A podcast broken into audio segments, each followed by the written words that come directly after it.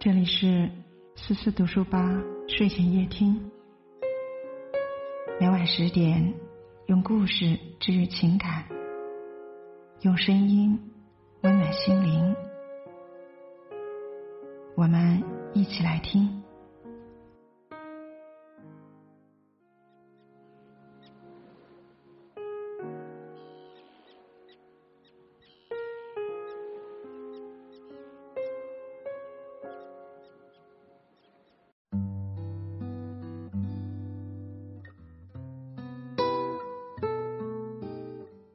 今天为您分享的文章题目是：央视女神王冰冰一张丑照，让我看到了人性最无药可救的一面。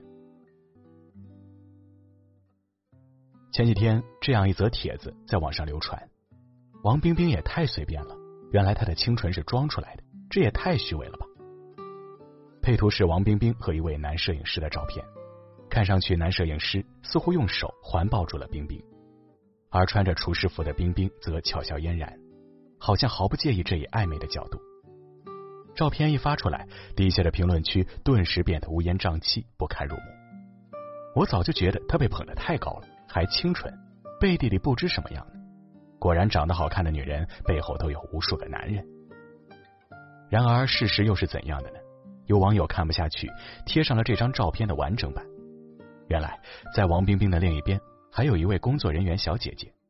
他和男摄影师共同举着摄像机拍实物特写，现场的氛围根本不是王冰冰和男摄影师有多亲密，而是正常拍摄时大家一起有说有笑的模样。那天，王冰冰其实是和 B 站 UP 主星月小美女一起去东北的鱼市场做鱼、包饺子、贴玉米饼，全程需要有摄影师跟拍，简直就是再正常不过的工作日程，却被有心人恶意截图，明目张胆的歪曲事实。发帖人充满恶意的言论和底下评论区里无数条跟风的抹黑揣测，实在让人毛骨悚然。很多时候，耳听固然为虚，眼见却也不一定为实。永远不要轻易相信别人递给你的事实，你所看到的真相往往只是冰山一角，真正的真相藏在深不见底的大海里，而你却高举着审判的旗帜，拿着你看到的所谓真相，肆意评价着别人，太可怕了。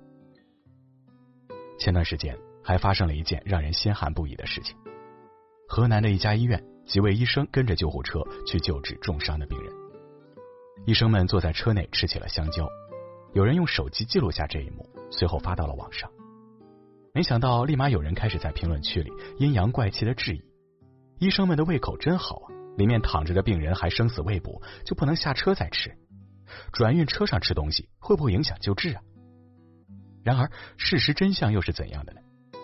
当天为了抢救病人，医生们往返了整整四百二十公里的路程，高强度工作了七个小时。他们早已饥肠辘辘、体力不支，但时间并不允许他们吃饭，所以他们只好迅速到旁边的超市里买了能快速恢复体力的香蕉，就为了不影响后续的治疗。而且，当时救护车上的病人处于镇静药下的稳定状态。医生们即使在旁边吃东西的时候，也不忘盯着监测仪。为什么总有那么多不明真相就直接开队的人？我们身边这样的现象还少吗？有医生在做完手术之后，豪饮一瓶葡萄糖水，没想到却因此而遭到了网暴。手术室的免费葡萄糖挺贵的，七八元一瓶呢，你给钱了没？随便就喝，到时候再算到病人的账上。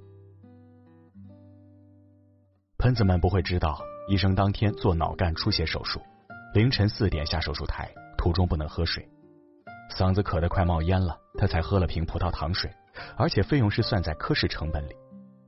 有一位农民工平时喜欢在网上分享自己的工地午餐，有一次上传了他吃自热米饭的视频，结果又有人出来恶意揣测了，假的农民工吧，手那么干净，还懂得拍视频。后来他的儿子不得不出来发长文澄清。父亲已经干了三十年泥水匠，手干净是因为吃饭前洗了手。平时喜欢跟大家分享日常，所以特地买了新相机。做杠精喷子的成本太低，人性最丑陋、最无药可救的一面，在这群人身上暴露的淋漓尽致。他们挥舞着道德的大棒，用放大镜对准别人，听风就是雨，以攻击他人为乐。他们随波逐流，喜欢盲从和被带节奏，在没有能力知晓真相以前，就凭着一时冲动妄下定论。看过一个值得令人深思的寓言小故事：两个旅行中的天使有一次到一户富有的家庭借宿，这家人虽然很有钱，对他们却并不友好，拒绝让他们在客房过夜，只在冰冷的地下室给他们找了一个角落。天使们在铺床的时候，较老的天使发现地下室的墙上有一个洞，就顺手把它修补好了。第二天晚上，两个天使又到了一户非常贫穷的农家借宿。农家夫妇对他们非常热情，把仅有的一点食物拿出来招待，还把自己的床铺让给了他们。第二天一早，天使们发现农家夫妇在哭泣，因为他们唯一的生活来源——一头奶牛死了。年轻的天使非常愤怒，质问老天使。他们那么善良，为什么你不阻止奶牛的死亡？这不是好人没好报吗？老天使耐心的解释：当我们在富人家的地下室过夜时，我发现墙洞里都是金砖。那家人被贪欲迷惑，不愿意分享他们的财富，所以我才把墙洞给填补上了。昨天晚上，死神来召唤这家农夫的妻子，于是我让奶牛代替了他。记住，有些事并不像他看上去的那样。这就是心理学上著名的艾格尼斯定律：万物易进不易出。也就是说，有些事情的表面根本不是它实际的样子，你必须透过眼睛看到的表象，深入思考事物的本质。如果没有超脱其外的本领，一旦深入其中，便难以自拔。